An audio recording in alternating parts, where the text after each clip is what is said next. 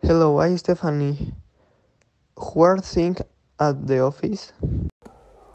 Hi Luke, how are you? Can you please stop and pick up extra paper for the computer printer? What did you say? Can you repeat that?